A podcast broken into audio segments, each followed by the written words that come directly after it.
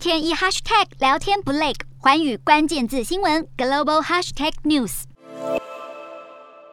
全球粮食问题正在持续恶化。国际食物政策研究所的数据显示，截至二十九号，包含乌俄双方，还有中国、印度等二十多个国家都在限制粮食或肥料的出口。其中，马来西亚就在最近表示，要从六月一号开始停止每个月三百六十万只全鸡的出口，直到生产与价格稳定为止。新冠疫情已经打击了全球供应链，还有气候变迁造成的干旱影响收成，也提高了粮食价格。如今再遇上乌俄战争来搅局，让许多国家都在承受苦。果受到影响的品项横跨小麦、玉米、马铃薯、植物油，还有肉类跟肥料等等。随着战争持续，粮食短缺问题也可能更加严重，恐怕会导致更多国家加入限制粮食贸易的行列。